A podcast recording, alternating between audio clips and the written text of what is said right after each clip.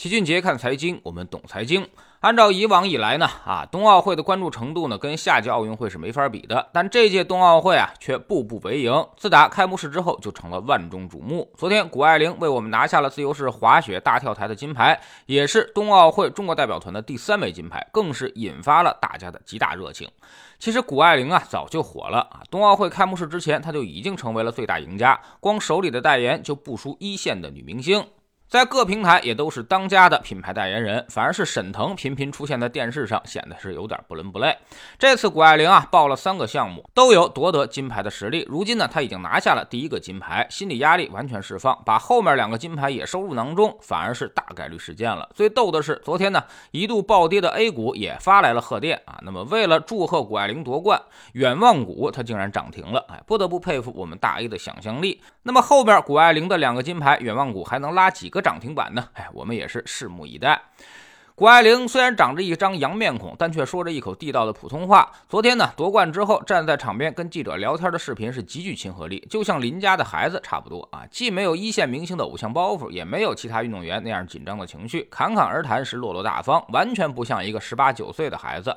外公外婆都是北大毕业，母亲是北大斯坦福，父亲呢是哈佛，自己也是接近满分的成绩考上了斯坦福，而且骑马、篮球、足球、跑步、冲浪、钢琴、滑雪几乎是全能。每年暑假还在中国待上三个月，就为了上奥数补习班，然后回美国去碾压他的同学，而且每天还能够睡上十个小时以上。嗨，谷爱凌身上这些元素啊，让她近乎于封神。我们无法想象的是，她是怎么调配的时间，能够把这些事情同时干好。这也让我们感觉自己就像个傻子啊，内卷了半天，发现自己最后卷了个寂寞。那么，为什么别人家孩子能够如此优秀呢？首先呢，就是有人把这个归结为基因好，毕竟全家都是名校毕业，基因呢是相当的纯粹。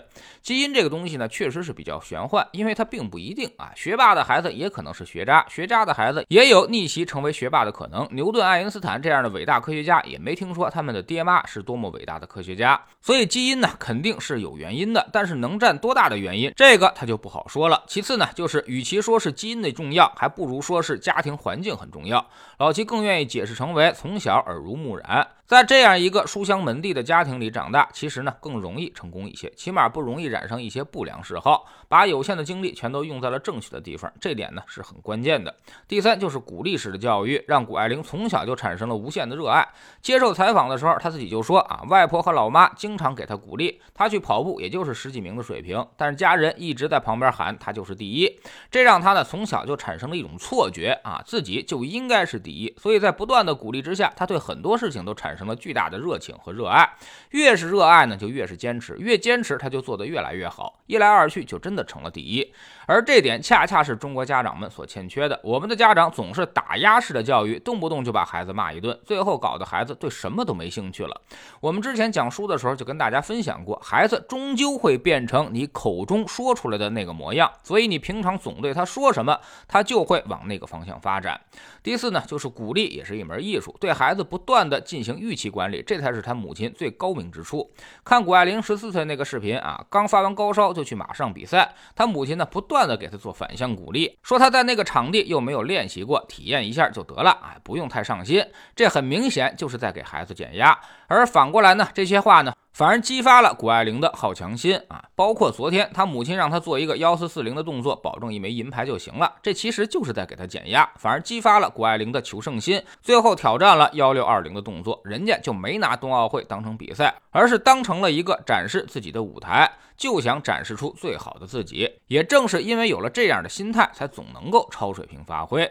第五就是懂得分散风险。他说自己之所以报三个项目，就是万一哪个项目没有发挥好，还有其他两个。项目可以去争取，这其实就是我们做组合的投资逻辑。当你永远留有后手的时候，其实反而更有利于把每个项目都发挥到最好。昨天可能也是因为还有两个项目可以去比，所以谷爱凌才敢放手一搏。反过来说，也正是因为昨天那块金牌，所以后面两个项目他很可能会发挥的越来越好。而在我们的教育当中，经常会把自己逼上绝路。一个事儿，当你必须成功，不能失败的时候，通常就会造成巨大的心理压力，最后也就无法正常发挥水平。在高考中发挥失常的孩子，其实是比比皆是的。